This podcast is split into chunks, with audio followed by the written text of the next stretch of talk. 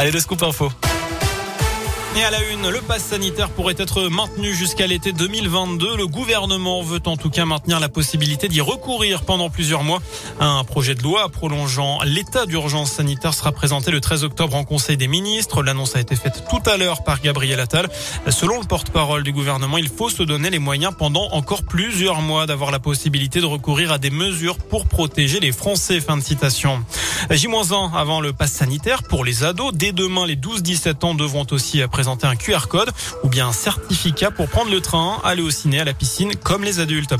Deux journées pour donner son sang à Saint-Etienne. L'EFS, l'établissement français du sang, organise en partenariat avec le Rotary Club une collecte événementielle. C'est aujourd'hui, c'est également demain et ça se passe à l'hôtel de ville jusqu'à 18h30. Pour donner, il suffit d'être majeur et en bonne santé. Ce sont les deux seules conditions. Le pass sanitaire, pour le coup, n'est pas obligatoire pour faire ce geste citoyen. Dans le reste de l'actu du verre à l'honneur aujourd'hui à la foire de Saint-Etienne avec l'ASS Kids Tour, ballon sauteur, baby-foot géant et terrain de foot seront présents cette journée des enfants. L'entrée d'ailleurs gratuite pour les mineurs accompagnés de leurs parents. On passe à l'actu régionale et le patrimoine culinaire auvergnat est attaqué dans une étude révélée par la montagne. L'association UFC Que Choisir remet en cause le label AOP pour le Saint-Nectaire et le Cantal.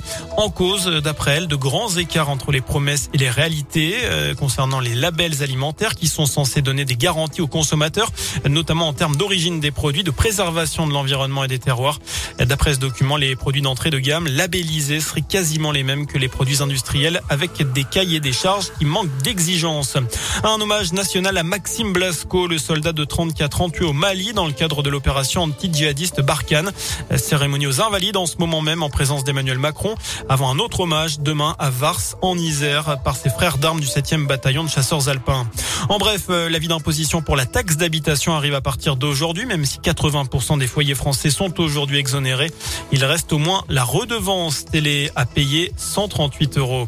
Et puis cette affaire sordide dans le Vaucluse, 33 hommes ont été mis en examen et écroués pour avoir violé une sexagénaire droguée par son mari. Durant 10 ans, il lui donnait de puissants anxiolytiques et proposait à des inconnus sur des forums euh, libertins de profiter de son épouse inconsciente. La victime n'a eu connaissance des faits seulement à partir de l'ouverture de l'enquête lorsque son mari a été pris dans un supermarché en train de filmer sous les jupes des clientes. On termine ce scoop info et on va prendre la direction d'une salle pas très loin de chez nous. Un groupe mythique va débarquer au Zénith d'Auvergne en 2022. Et